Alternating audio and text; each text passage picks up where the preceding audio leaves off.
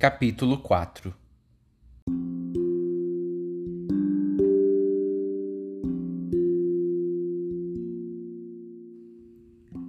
Silenciosa e triste, a aldeia continuava sua vidinha de sempre. Todos os dias, os homens e as mulheres saíam para trabalhar nos campos, vinhedos e pomares, e à tardinha voltavam cansados às suas pequenas casas. As crianças iam todas as manhãs à escola. Depois do meio-dia, brincavam nos terrenos baldios, perambulando pelos estábulos e galinheiros abandonados, escalando os pombais desolados ou os galhos das árvores onde nenhum pássaro fazia ninho.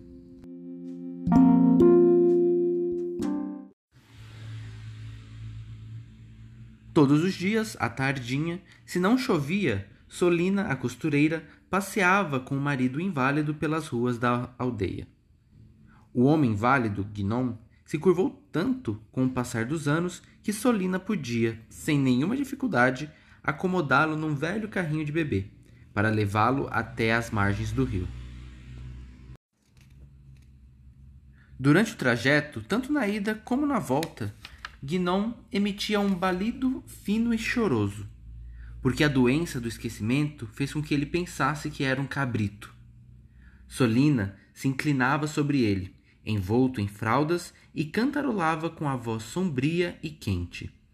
Tchá, tchá, tchá, tchã, orfãozinho, tchá, tchá, tcham, dorme, guinon, tchá, tchá, tcham.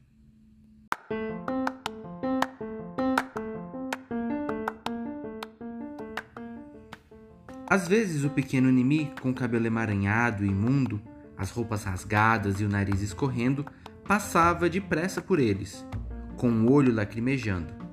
Resfolegando e abanando a mão de longe, emitia dois ou três relinchos, longos e confusos. Imedi imediatamente, o homem válido parava de balir e sorria com um prazer infantil. Inclinava a cabeça para ouvir.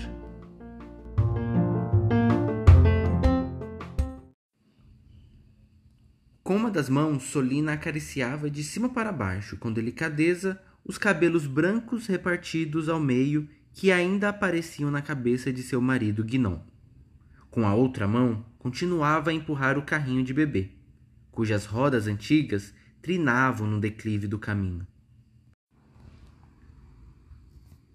Nas longas noites de verão, Danir, o consertador de telhados, que construía e consertava telhados, e seus dois ajudantes, sentavam-se para descansar no fim do dia de trabalho no parapeito de pedra que ficava na praça. Lá, os três bebiam cerveja em copos de vidro grosso e começavam a cantar. Outros rapazes e moças chegavam de todos os lados da aldeia e se juntavam ao canto ou inventavam brincadeiras, discutiam ou sussurravam entre eles. Às vezes explodiam de rir. As crianças tentavam ouvi-los às escondidas e espiar por trás das cercas.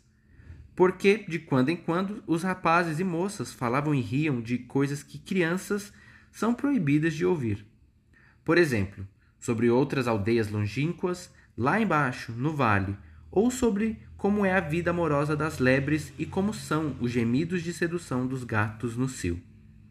Danir, o consertador de telhados, às vezes soltava uma risada profunda e rouca, como uma avalanche de pedras, e jurava que dali a pouco, uma semana, um mês, acompanhado de seus ajudantes, ele haveria de descer os vales distantes, e dos vales não voltariam a pé mas no comboio de carroças atreladas a cavalos e carregadas de cem tipos de aves, animais, peixes e insetos. E passariam de casa em casa, espalhando animais por toda parte e despejando peixes vivos no nosso rio. Assim, a aldeia voltaria a ser exatamente como era antes daquela maldita noite, e pronto. Ao ouvir uma conversa como essa, o grupo se calava de tanto assombro. As palavras de Danir pronunciava tão diver... não divertiam um grupo, mas cobriam a praça de uma sombra carregada e repentina. Esses encontros à tardinha do grupo de Danir, o consertador de telhados, no final do dia, na praça pavimentada por antigas lajotas de pedra, eram, de fato, os únicos momentos de alegria na vida da aldeia. Pois, logo após o, sol, o pôr do sol, o grupo se dispersava rapidamente e cada um ia para sua casa. No instante, a praça esvaziava e somente a sombra permanecia ali. Depois, com a penumbra, todas as casas eram fechadas e trancadas com ferrolhos, e as janelas eram cerradas com vezianas de ferro. Nenhuma pessoa saía de casa após o anoitecer. Já às dez da noite, as luzes se apagavam uma após a outra nas janelas das pequenas casas. Somente na choupana do pescador Almon, que ficava na extremidade da aldeia, às vezes aparecia a luz do candeeiro sobre a mesa. À meia-noite, a janela dele também escurecia.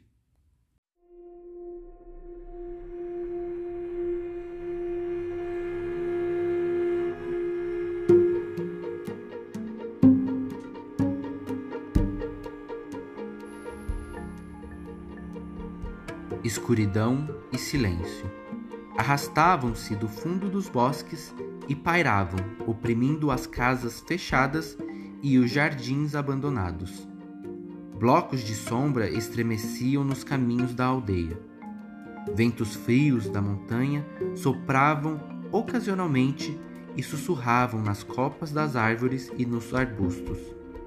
E o rio borbulhava a noite inteira correndo pelo declive das encostas e espumando bolhas na escuridão.